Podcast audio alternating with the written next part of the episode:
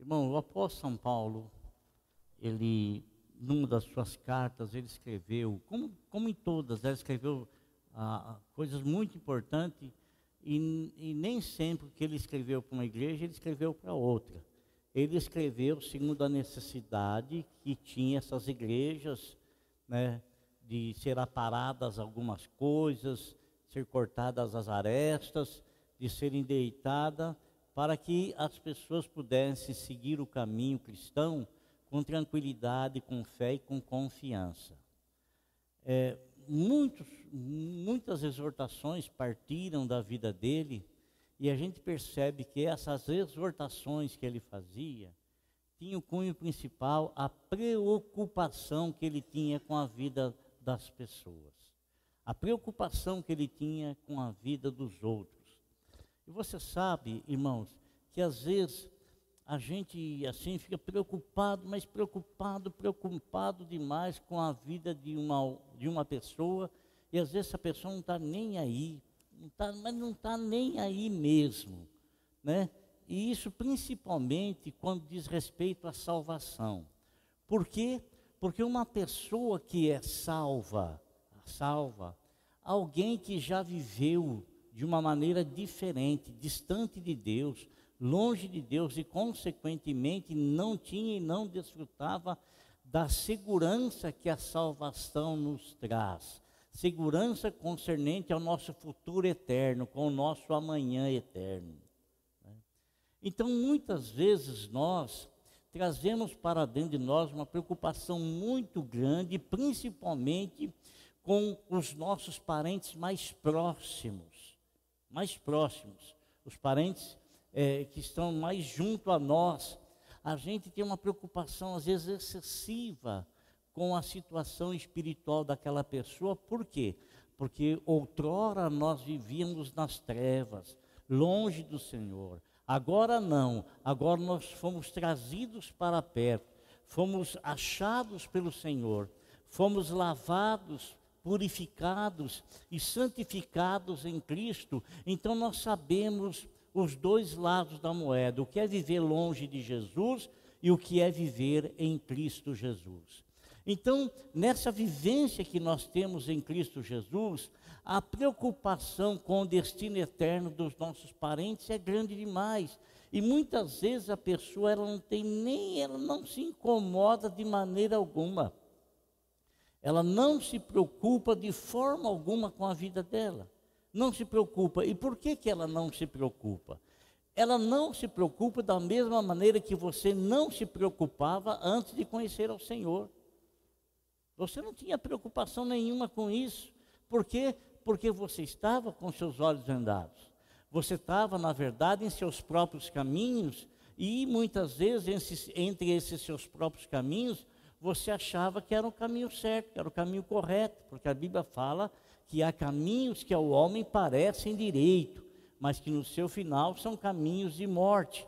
Então você estava no seu caminho, achando que estava no caminho direito, mas na verdade você estava no caminho de morte e que você só veio a perceber, a descobrir isso no momento em que você recebeu a luz de Cristo no teu coração. No momento em que você recebeu o chamado de Cristo, no momento em que você foi convertido pelo Espírito Santo e você passou então a não seguir os seus próprios passos, você passou a seguir com seus passos o caminho que é nosso Senhor e Salvador Jesus Cristo.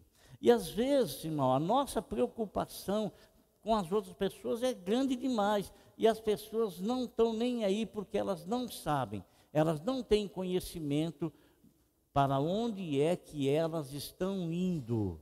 Não tem conhecimento. E o apóstolo São Paulo, ele sempre, todo, tudo aquilo que ele ouvia, tudo aquilo que acontecia no seio das igrejas e chegava ao conhecimento dele, o zelo que ele tinha, o cuidado que ele tinha para com essas igrejas, fazia ele receber uma inspiração do Senhor e, consequentemente, uma orientação do Senhor da maneira como devia tratar aquela situação. Então, ele escrevia suas cartas direcionadas a essas igrejas com o intuito de sarar, de sanar aquela situação. Tamanha era a preocupação que ela tinha com aquelas igrejas.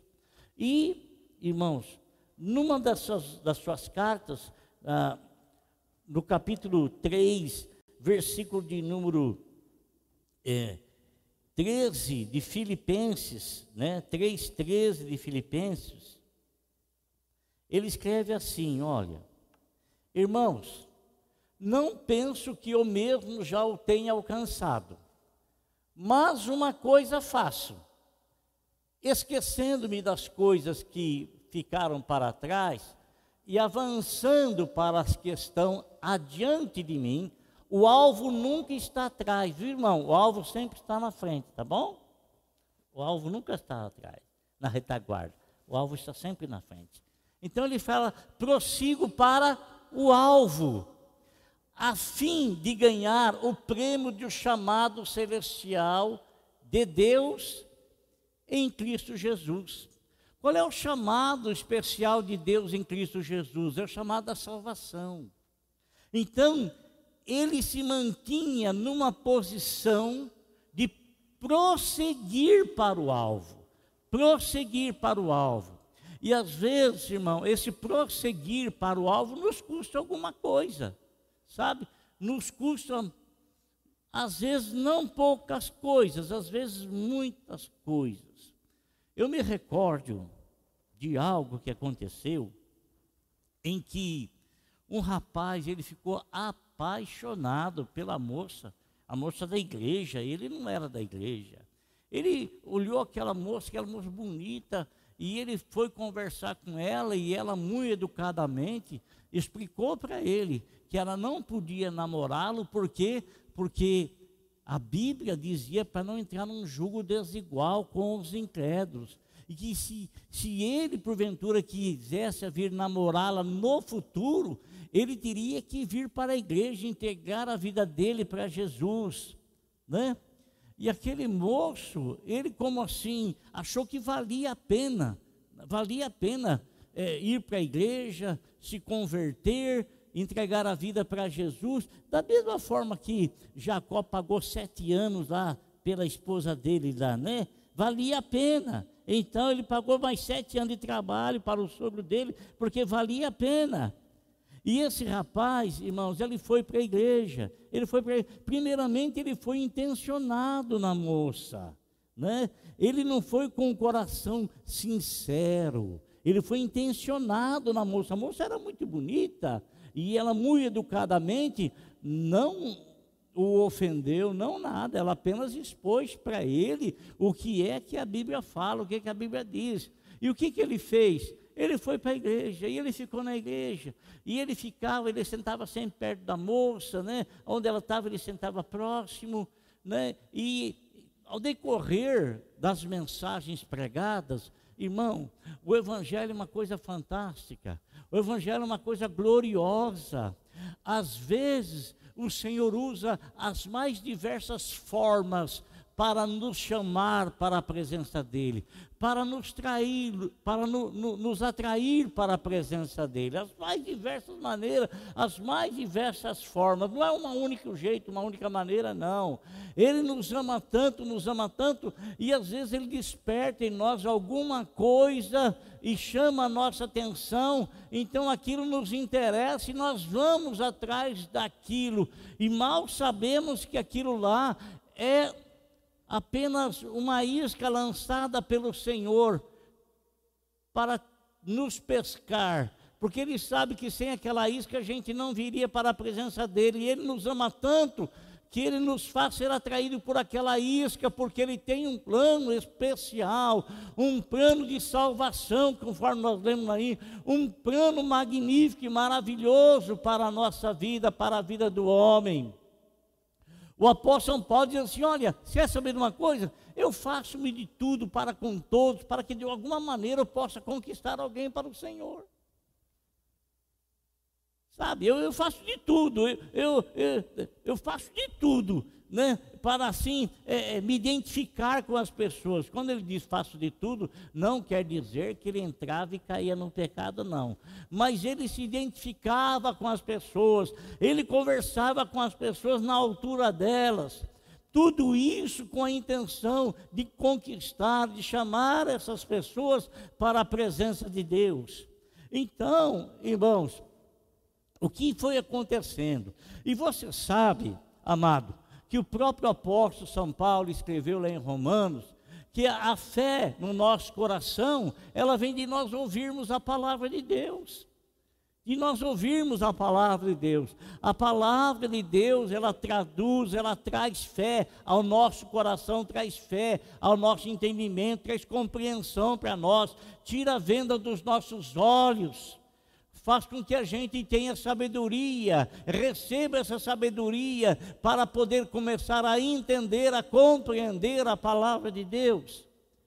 Então, ele escreveu essa carta aí, e completando o que eu estava dizendo, esse moço começou a vir na igreja, ele vinha esporadicamente, né?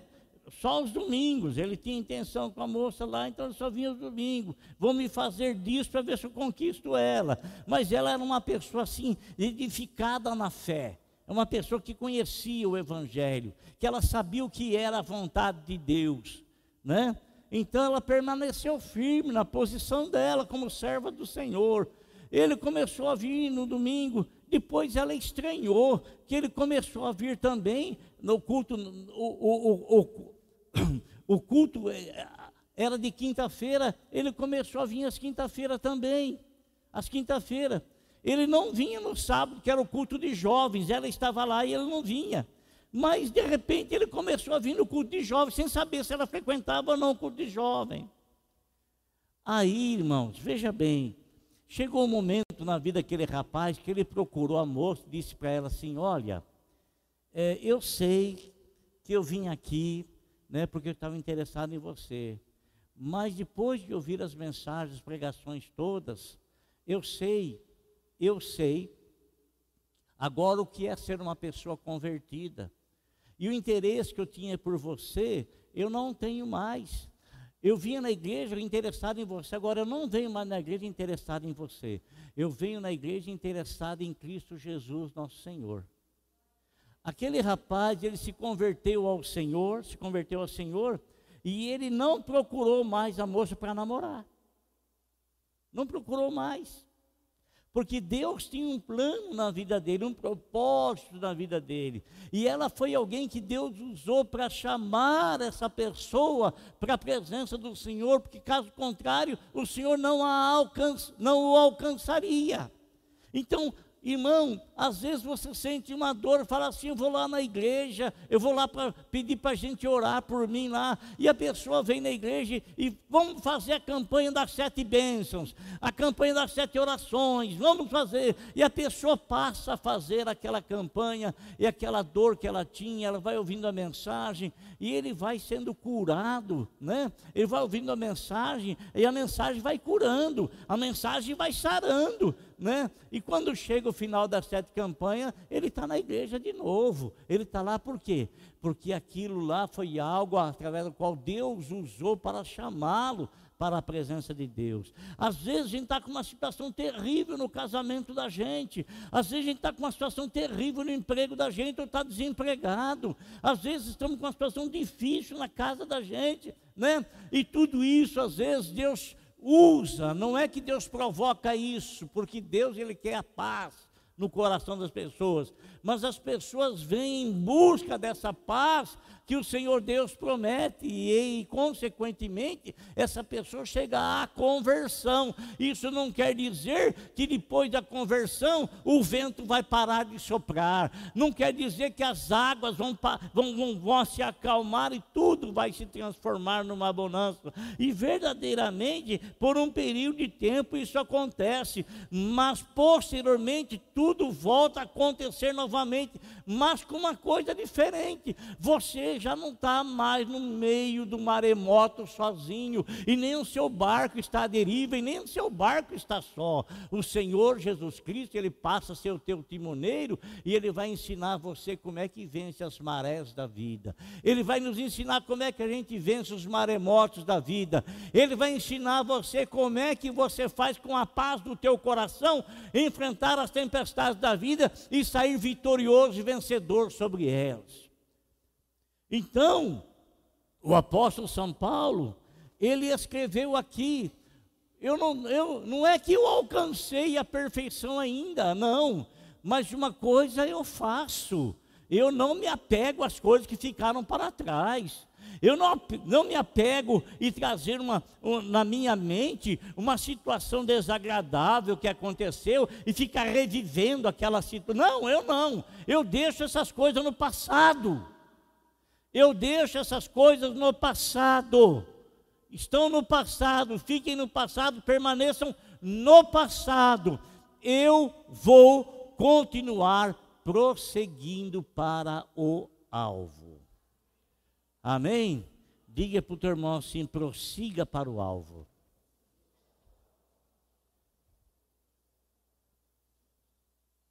Prossiga para o alvo. Diga assim: eu vou. Prosseguindo para o alvo. Amém. Irmãos, esse prosseguir para o alvo às vezes, denota situações que acontecem na nossa vida.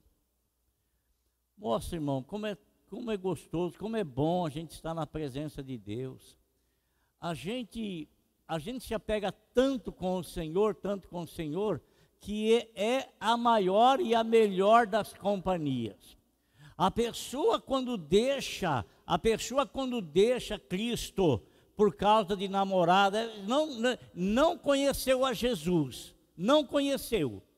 Não conhe... A pessoa que abandona o Senhor porque arrumou um namoradinho, uma namoradinha, não conheceu o Senhor.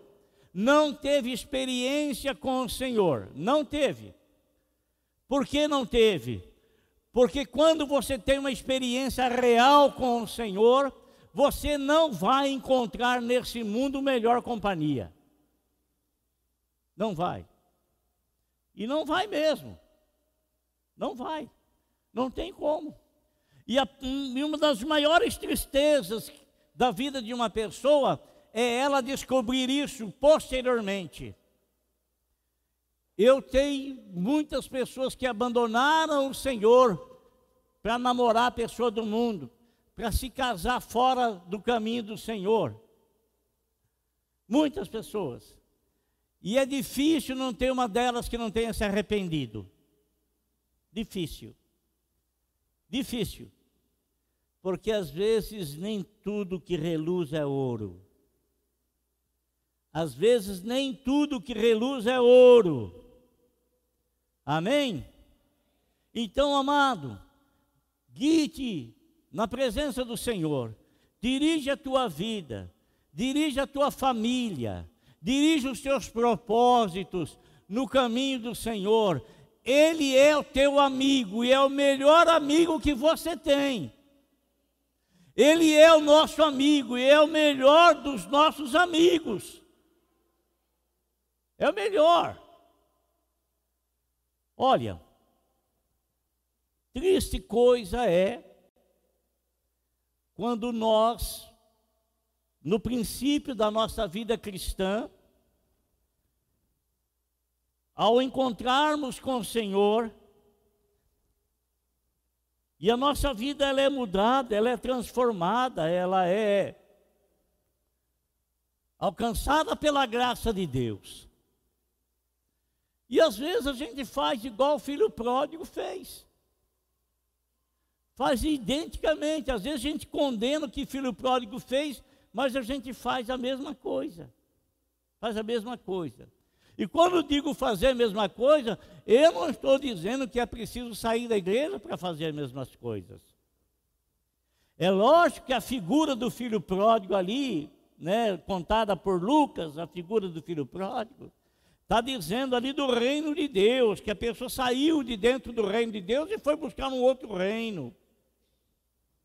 Nós podemos estar dentro da própria igreja e mesmo assim a gente ser um pródigo.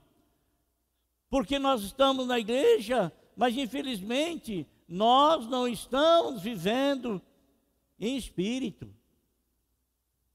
E isso acontece muitas vezes no começo da caminhada, no meio da caminhada ou do meio para diante da caminhada. Tem um profeta na palavra de Deus que é considerado um dos maiores dos profetas por ter profetizado num período muito longo. Profetizou no tempo de que quatro reis governaram, ele profetizou no, no reino desses quatro reis. Acabou um, veio outro, ele estava ali. Acabou esse, veio outro, ele estava ali. Acabou aquele, veio outro, ele estava ali. É, profeta que. Um homem de confiança. E esse homem, amados, ele foi muito usado por Deus. Deus usou para falar sobre o nascimento de Cristo. Deus usou para dizer: "E a virgem vos conceberá e dará luz a um filho", né? Isaías fez isso. E Isaías ele profetizou na vida de vários reis e no meio e dentro desses reis tinha o rei Ezequias. O rei Ezequias, o rei Ezequias, ele era um rei, amado irmão, que de princípio foi um homem, foi um homem segundo o coração de Deus. Sabe, quando você se converte, quando você se converte e tudo que você vai fazer, você põe Deus na frente. Tudo que você vai fazer, você coloca Deus na frente. E você não faz absolutamente nada sem saber se aquilo é a vontade de Deus. E tem pessoas que exageram demais nisso, mas exageram ao extremo. Tem pessoas que às vezes eles querem saber se Deus, se, se aquela é a hora que ele pode comprar um pão ou não. Tem pessoas assim que vai ao extremo. Eles vão assim pagar uma conta e eles acham, perguntam para Deus, Senhor, o senhor quer que eu pague essa conta ou não? Vai, é, faz favor, né? Uai, você tem que pagar a conta. Uai. Hã? Então, tem pessoas, irmãos, que vão ao extremo. Vão ao extremo, sabe? As minhas responsabilidades eu tenho que cumprir com elas. Tem.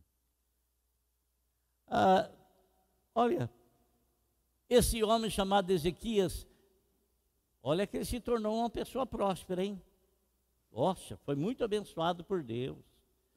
Sabe, irmãos, olha aqui uma coisa: você quer alegrar o coração de Deus? E quem é que não quer? Todos nós, eu creio que fomos chamados com, esse, com essa finalidade. Você se lembra o que Deus falou para Jesus? É lógico que ele é perfeito, lógico que Jesus é perfeito. Mas dentro, dentro daqui, da, do alcance espiritual que nós temos, nós podemos agir com perfeição dentro disso. Não é que somos perfeitos, mas podemos agir com perfeição. O Senhor diz para Abraão: anda na minha presença e ser perfeito. Anda na minha presença e ser perfeito. Só isso. Só isso, anda na minha presença. Jovem, ande na presença do Senhor. Ele não vai te decepcionar como outras tantas pessoas irão fazê-lo. Anda na presença do Senhor, busque a orientação dele, porque buscando a orientação dele você não vai quebrar a cara, como você irá quebrar muitas vezes procurando andar nos seus próprios caminhos. E Ezequias, irmãos, ele teve uma vida próspera. Ele teve um, ele prosperou muito na vida dele, sabe? E, e quem relata isso é o próprio Isaías. Isa, Isaías relata isso. Eu queria encontrar aqui um, uma passagem. Deixa eu ver se é a segunda crônica 6. Talvez seja.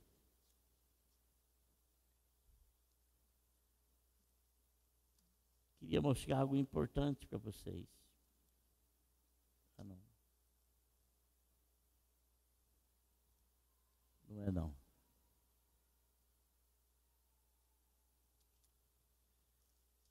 Eu perdi a. Ah, achei. Achei. Glória a Deus.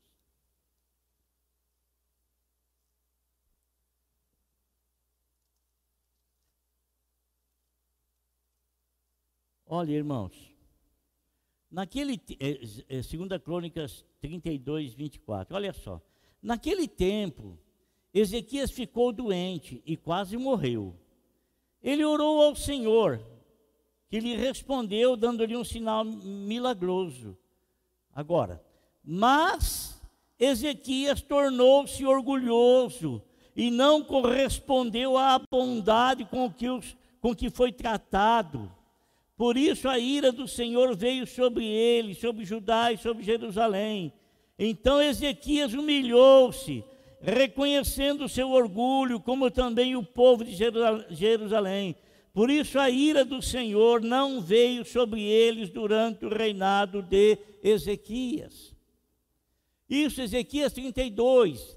Mas Isaías fala dele no capítulo de número 38. 38 e Ezequias, Isaías narra que Ezequias foi um bom rei. Foi um bom rei. Ezequias foi um bom rei. E que Ezequias, ele prosperou no seu reinado. Porque ele tinha a bênção de Deus sobre ele. Irmão, presta atenção. Não é necessário você ser rei para ter a bênção de Deus sobre a sua vida. É apenas uma história sobre a vida de Ezequias, uma história que aconteceu, uma história real.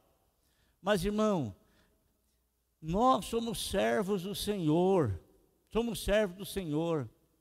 Ninguém vai cuidar melhor de você do que o Senhor. Ninguém vai cuidar melhor do que, da tua família do que o Senhor. Ninguém vai cuidar melhor da tua casa do que o Senhor. Ninguém. Confie nele para isso. Confie nele para isso. Ezequias, ele confiou no Senhor. Ele não prosperou porque ele era rei. Ele prosperou porque ele confiou no Senhor. Porque ele tinha uma preocupação de todas as decisões que ele haveria de tomar. Ele buscava orientação pelo profeta. E o profeta o orientava e ele colocava em prática. E ele fez uma reforma grandiosa em Jerusalém, em Judá uma reforma, ele restabeleceu a Páscoa, então ele fez tudo de forma a agradar ao Senhor. Mas que Deus nos ajude, porque nós procuramos agradar sim ao Senhor. Ah, procuramos agradar sim ao Senhor. Procuramos agradar ao Senhor. Vou falar uma coisa para vocês e não vai demorar para chegar aqui. Há uma cidade aqui no Vale, Taubaté. Uma cidade extremamente religiosa, porque lá tem um padre que, segundo história, fez muito cura, muitas curas, Padre Donizete, né? Talvez você já tenha ouvido falar, não é? Tá, não está ouvindo? Está ouvindo, não? Não está? Tem gente não está ouvindo lá nos fundos. Lá sou que estou falando baixo demais? Estou falando baixo demais? Não. Então, é, me avise aí, né? Então, irmãos, hoje lá foi declarado pelo Ministério Público e a Prefeitura acatou nas escolas não se pode mais, os professores não podem falar assim, Deus, Deus lhes abençoe. Nas escolas não podem mais orar o Pai Nosso. Saiu ontem. Alguém já viu? Já, já, muita gente já viu. Muita gente já viu. É isso que está acontecendo. Isso está acontecendo. Sabe? Isso que está sucedendo. Não, não se pode mais, não vai poder mais. E você pode ter certeza de uma coisa: é, dependendo do que virá, vierem pela frente, já já está no país todo, está no Brasil todo, está em todos os lugares. Já já. Já já. Essa é a imposição do Ministério Público. Logicamente, apoiado pelo ministro da Justiça. Né? Eu não quero aqui, mas você que fez o L aí, ó, é resultado disso aí, ó. Viu? Aí, ó. É resultado. Então, então, irmãos, é, Ezequias tinha um coração pronto, mas pronto para ouvir a voz de Deus. E, consequentemente, Deus o abençoou. Deus o abençoou. Deus o abençoou e a bênção de Deus na vida dele não foi somente na vida dele, foi para todo o reino, porque ele era, ele era o comandante. Então a bênção que estava sobre ele se estendeu e houve um, um progresso muito grande, umas bênçãos muito grandes na vida de todos, e era notório isso. Irmão, presta atenção. Você lembra quando Pedro lançou a rede? Lembra quando ele lançou a rede? E ao lançar a rede, o barquinho dele não suportou a grande quantidade de peixe, teve que chamar outros para que esses outros também participassem da bênção. Então a bênção de Deus na tua vida, amado, não é só para você, é para alcançar os demais da tua família que estão junto de você, alcançar a tua casa. Alcançar a tua casa. Alcançar a tua casa. A tua casa, irmão, é a melhor casa que existe. A tua família é a melhor família que existe. Ela é a tua família. É a tua família. É a tua casa. É a tua esposa. Teus filhos. Teu marido. Teus filhos. É melhor que tem. Mas, amados, Ezequias aos poucos, sabe como é que é? Sabe quando Pedro estava na presença do Senhor Jesus, lá na frente já, andando pelas águas, agora estou andando sobre as águas, eu posso aqui tirar os olhos, não preciso olhar mais para o Senhor, posso olhar ali, posso olhar lá, posso olhar aqui, posso olhar lá, sabe? É, foi isso. Pedro afundou, Ezequias também, ele parou de olhar para o Senhor, ele, ele parou de olhar para Deus, porque ele havia alcançado, quem sabe, um status diante de todas as outras nações de prosperidade, de notório favor do Senhor. Agora eu posso tocar minha vida sozinho. Ah, agora que eu vou fazer, eu, eu, eu posso ir sozinho, mas você vai na onde sozinho? Aonde é que você vai sozinho, Ezequias? Você é rei. Você é rei. Você pode ter autoridade soberana de um rei. Mas se te faltar a graça, se te faltar o poder, se te faltar a você a presença do Senhor ao teu lado, onde é que você vai?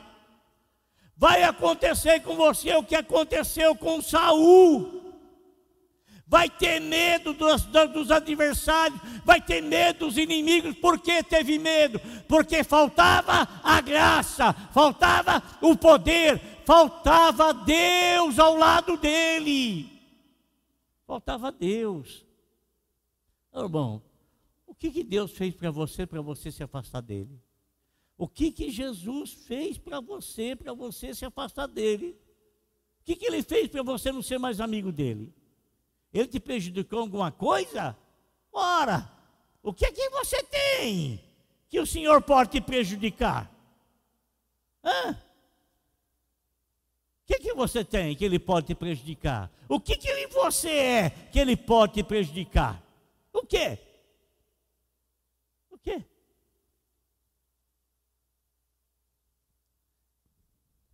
Irmãos, e o amor de Deus é grande demais por nós. O amor de Deus é grande demais por nós. E Deus, na verdade, Ele sente muito em nos perder. Sente muito. Olha lá o pai do filho pródigo. Olha lá. Irmão, o caminho que o filho foi embora era o caminho que toda hora o pai passava ali, o pai olhava. E quando o pai olhava o caminho, o que, que ele lembrava? Do filho. Lembrava do filho. Foi aquele caminho que o pai que viu o filho embora. Foi lá. Mas ele nunca deixou de olhar, por quê? Porque ele nunca perdeu a esperança. Nunca perdeu a esperança. Ele nunca perdeu a esperança. Amém? Nunca. Nunca. Olha, irmãos, Ezequias, Ezequias, ele se distanciou do Senhor, o melhor, ele não se importou mais com o Senhor, ele não procurou mais o Senhor, porque procurar o Senhor, ele não tinha um contato direto com o Senhor. O contato naquela época não se dava diretamente, tinha os representantes, que eram os profetas, os intercessores, que eram sacerdotes. É. E ele não procurou mais ouvir a palavra de Deus, não procurou mais ouvir a mensagem sagrada, perdeu todo o interesse pela palavra da vida eterna. Se você perde o interesse pela palavra da vida eterna, o que é que está te cercando é a morte eterna. É a morte eterna. E o que, irmão, ele. O amor de Deus é tremendo. De repente, sem mais nem menos assim, apareceu um, um, um pontinho de inflamação lá no, no, no peito do pé dele. É um pontinho de inflamação qualquer. Vou pegar uma porção de ervas aí, anti-inflamatória, e vou colocar aí, pronto, vai resolver esse problema aí nem se preocupou com isso, nem, presta atenção que eu vou falar para você, é algo que eu repito e não canso de repetir. Você não tropeça em pedras grandes. Você não tropeça em montanhas. Você não tropeça em rochas, é muito grande. Você as vê, está diante de ti. Você tropeça em coisas pequenininhas pequeninas, você tropeça em coisas que você não consegue captar com seu olhar, e muitas vezes você tropeça naquilo ali, meu irmão, e aquilo gera uma coisa tão grande, tão grande, tão grande, tão grande, tão grande, que às vezes é difícil reparação. Às vezes é difícil reparação. Ele, amado, ele é. Mas que negócio, está tá me doendo agora, está me doendo, está me doendo. Mas ele não buscou o Senhor. Quebrei a cara, mas só de pirraça eu vou culpar o Senhor para justificar o meu erro. Quebrei a cara. Quebrei, ah, Senhor, também, por que, que o Senhor permitiu? Quebrei. Senhor permitiu. A permissão são as escolhas que a gente faz da vida. Olha aí, ele lá, com aquela. Aquilo, quem começou a incomodar.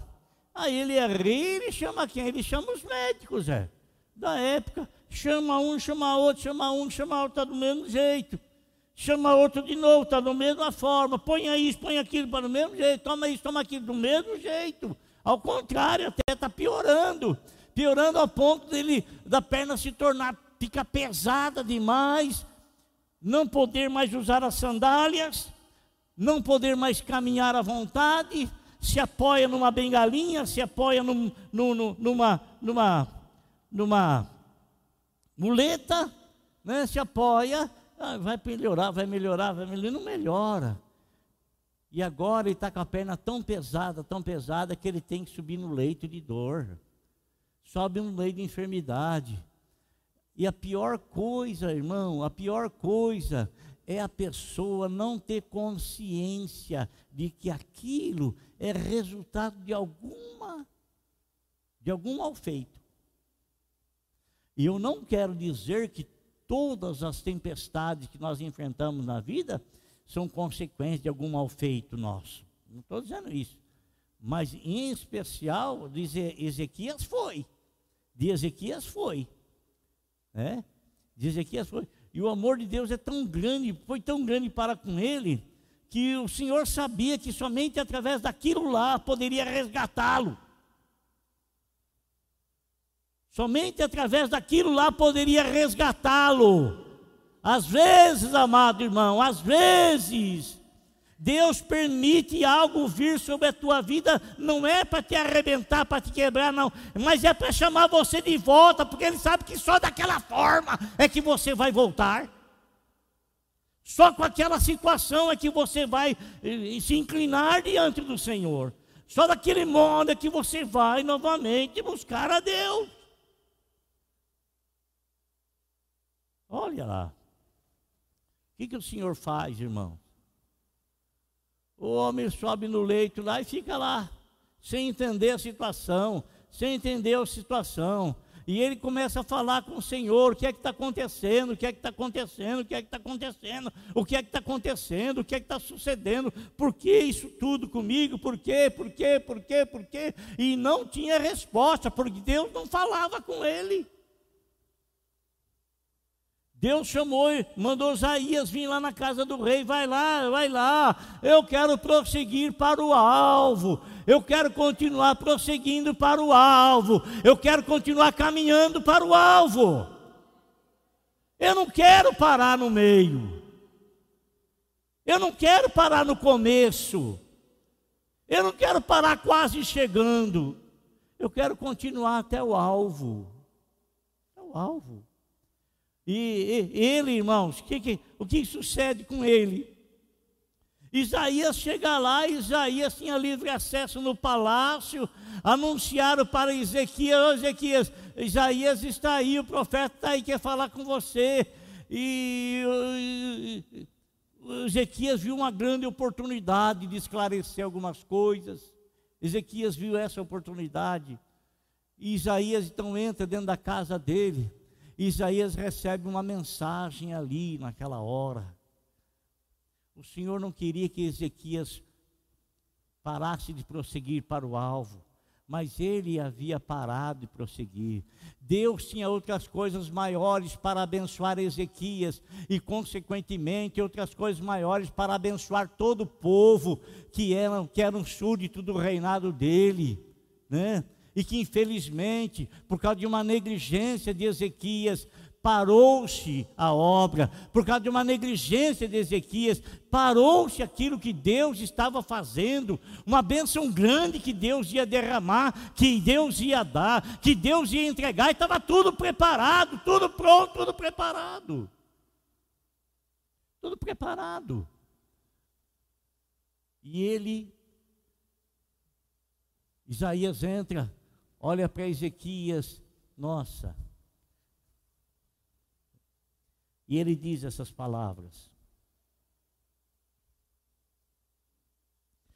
Naqueles dias Ezequias ficou doente à beira da morte.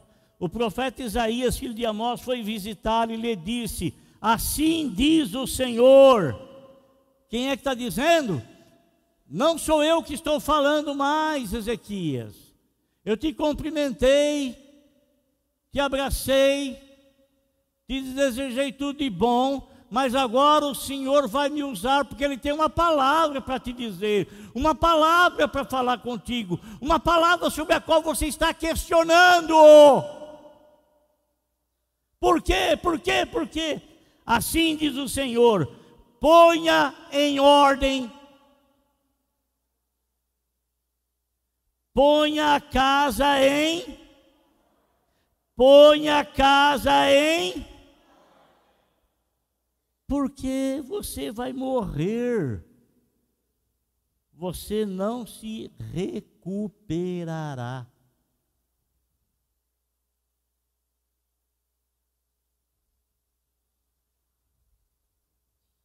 Palavra, hein? Acerta a tua vida, camarada. É. Isaías, Daniel, Isaías não estava falando da casa do rei. A casa era um palácio, estava tudo as coisas certinhas. Ele estava falando da vida, da vida dele para com Deus. Põe a tua casa em ordem, acerta-te com Deus. Deus te ama demais e é por isso que Ele tem constantemente chamado a sua atenção e você não tem dado atenção, por isso que deixou que um bichinho picasse tua, o teu pé e mesmo assim você não deu atenção, Ele permitiu que esse mal fosse se alastrando no teu pé, se alastrando, se alastrando, se alastrando, se alastrando, para que você chegue a conclusão de que você precisa acertar a tua vida com Deus. Acertando a tua vida com Deus, você vai acertar a vida de todo o povo que está ao teu lado, que todo o povo que depende de ti acertando a tua vida, a tua família vai ser abençoada, acertando a tua vida, o teu emprego vai ser abençoado, acertando a tua vida, a tua vida espiritual se deslanchará, acertando a tua vida, as coisas começarão a entrar nos eixos.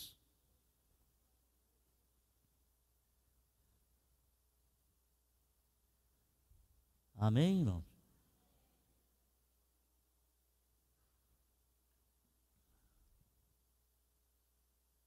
E aqui que aconteceu, ó. Você não se recuperará. Essa era a palavra que Deus já tinha dado. Se acerta aí, porque o teu fim é esse e acabou. Mas daí, Ezequias virou o rosto para a parede e orou ao Senhor. Olha que oração maravilhosa. Lembra-te de mim. Lembra-te, Senhor, de como tenho te servido com fidelidade e com devoção sincera, e tenho feito o que tu aprovas. E Ezequias chorou amargamente. Senhor, traz à memória as coisas boas que eu fiz. Lembra-te, Senhor, das coisas boas que eu fiz e como eu tive a tua aprovação. Irmão, o que foi feito, foi feito, está no passado. De bom ou de ruim, está no passado.